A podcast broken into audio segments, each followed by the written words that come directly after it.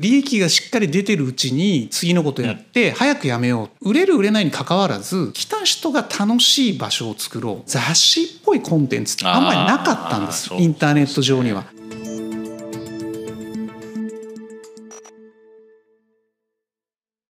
皆さんこんにちは。いい趣味へようこそ。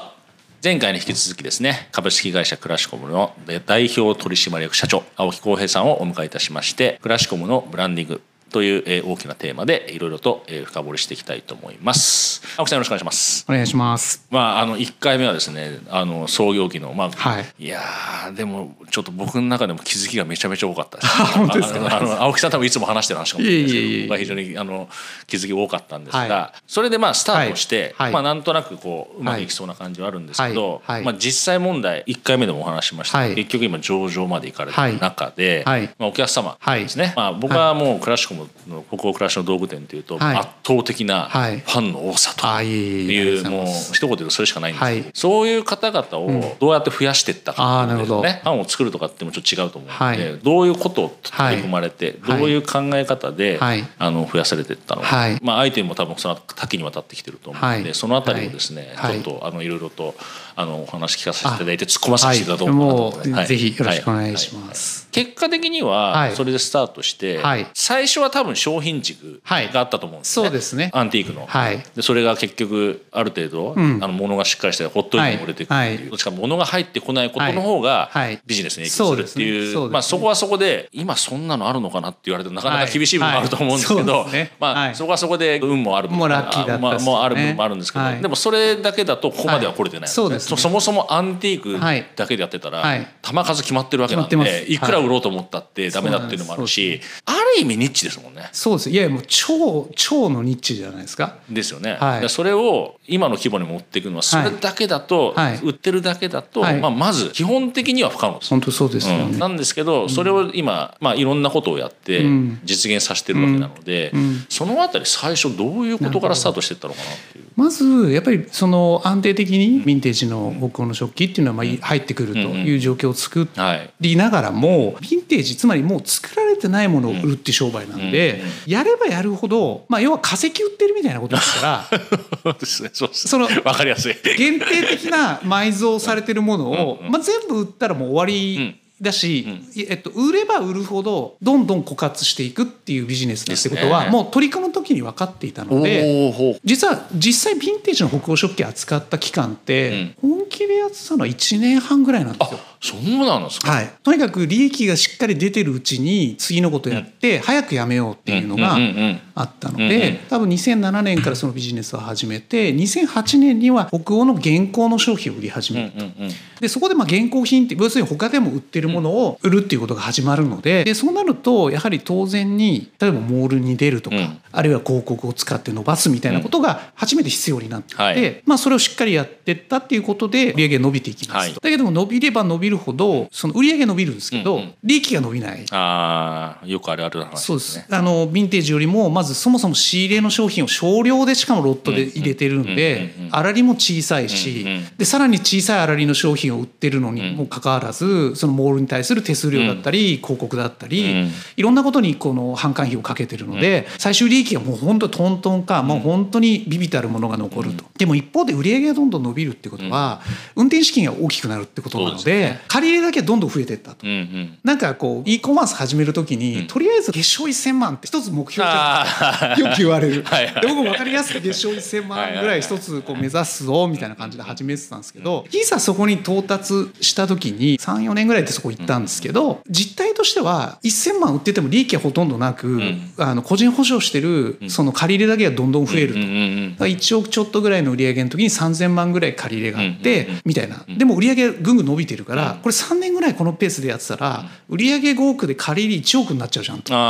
でこうなるともう元本返す見通しがないから、やめたくてももうこのビジネスやめられないよね、自由がなくなるよね、だったらもう今3,000万の借金のうちにもうやめた方がいいんじゃないかって思ったんですよね、それ2010年ぐらいかな。はい、まあ、やめるっていう選択肢もありつつどうやったらまあ利益ちゃんと残しながら成長できるんだろうっていうことを考えた時に、まあ、やっぱり減らせるコストって、まあ、当時は広告費だけ。で大体20%は言ってませんでしたけど15%ぐらいは結構使ってたんです、ね、広告とそれからポイントだとか、いわゆる反則、まあマーケティング全般に対して15%ぐらいは多分使ってた。あ最初はそういうこともしてたんですか？いやゴリゴリやってましたよ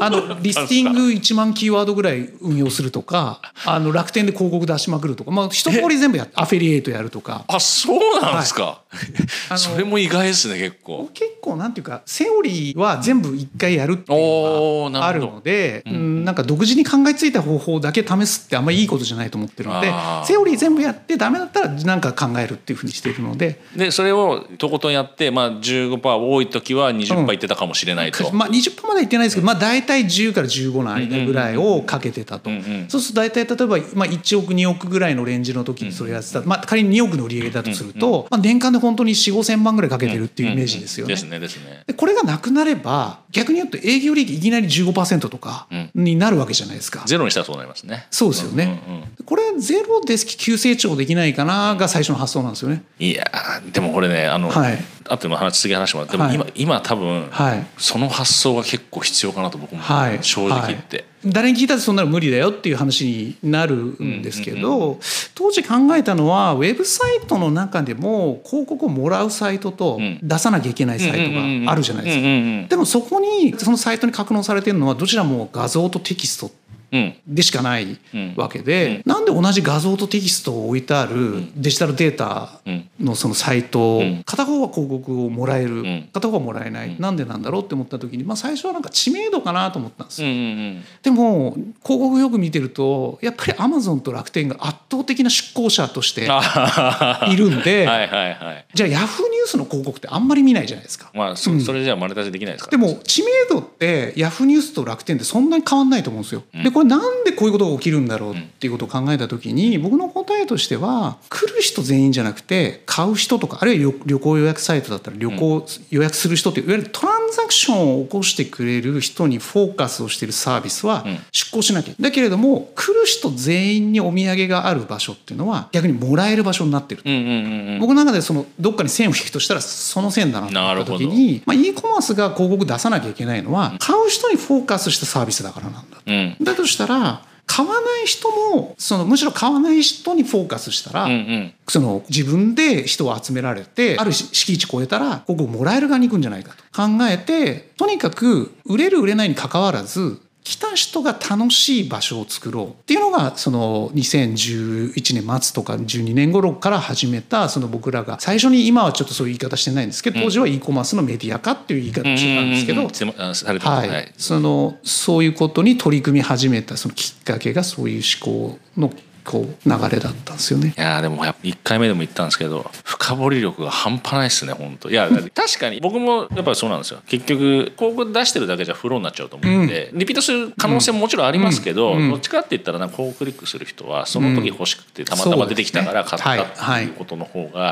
圧倒的に多くて、まあ、その後のアプローチ方法でね、変わることはもちろんあるかもしれないんですけど、それだけで終わっちゃうと結局広告買ってもらうために広告って、まあ、その分コストかかって、はい、で関係性おしまいっていうことの方が多いかなと思ってるんですよね。で、ね、今多分まさに多分今そういうのがせちがらいからより多分そういう感じになってて そうね。そうなった時に、はい、そうまあ、僕はゼロとまで言わないですけど、はい、広告費減らすにはどうしたらいいのかっていう考え方は絶対にも必要だと思うんですよね。そうですね、うん、当時それを考えて最初にやったことって何ですか？まず楽天の更新をやめたんです。楽天市場店と、まあ、いわゆる本店っていうのが当時あったんです、ね、はいはいはい、楽天側は出店は続けるんだけども、うんうんうん、要するに新規の商品も投入しないことにしたんです。そうなんですこっち側だけで投入。でそうするといきなり0100じゃなくてちょっとずつこっちを下降線に持ってって、えー、とこっちにかけてたマーケティングコストを広告費全体としては変えないんだけれども本店側にかけるようにしたんですね。ああそっか。やめたっていう話は聞いてたんですけど、はい、バスってやめたわけじゃないんですか、はい、これ1年半かけました。お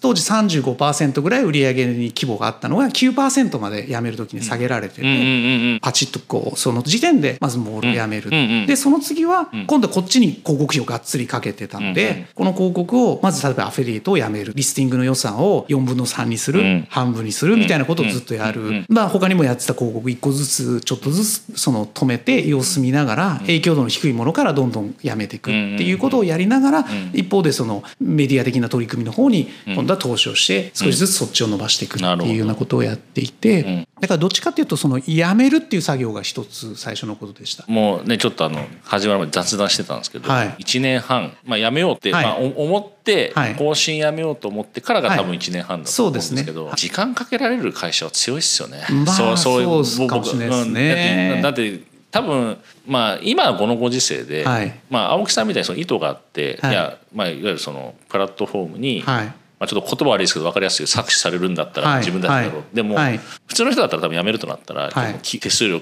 粗利的にきついから辞めよう、バスって辞めちゃうじゃないですか、まあそうか、まあ、普通普通は多分そっちの方が圧倒的に多いです、うん、もしくは会社なくなっちゃうとか、い、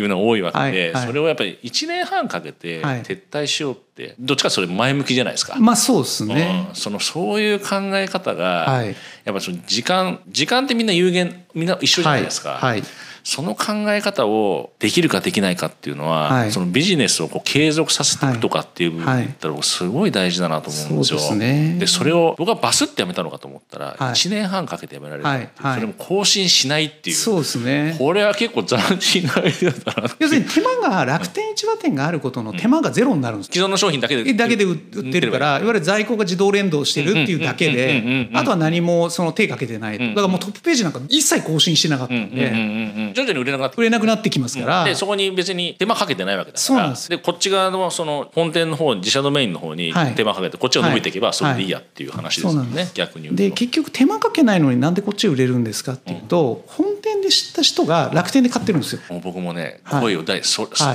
い、で今多分それがすごい重要なんですよ、はいなのでそれがやっぱりその過程でよくわかるじゃないですか、うんうん、一定量は売れるんで、うんうん、あもうこれ止めても、この人たちこっちで買うな。なるほど。っていうのをまあ10%台になった時にもう結構確信としてあったので、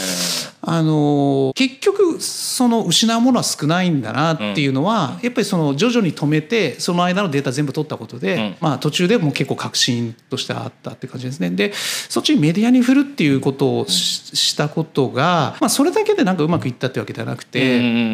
ここからまた運の話なんですけど、僕らそっちに振った、えー、と楽天辞めたのは11年末ぐらいなんで、そっちだなと思ったのは11年、まあ、本当に震災の前後ぐらいのことなんですよね。そっちに振って準備してたら震災後の影響でまずあの、まあ、当時連絡を取る手段とか情報を取る手段が少なくて、急に SNS あのスマートフォンと SNS がバーンって伸びたんですよ。あの覚えてます。ツイッターツイッターがすごかったはい、そうそうそうなんですよ、うんうん、モバイルの割合がいわゆるサイトに来る、まあ、8割がパソコン、うん、2割がモバイルっていうのが、例えば2010年とか11年11年ぐらいかな、の景色だとすると2013年ぐらいまでにこれが逆転したんですよ、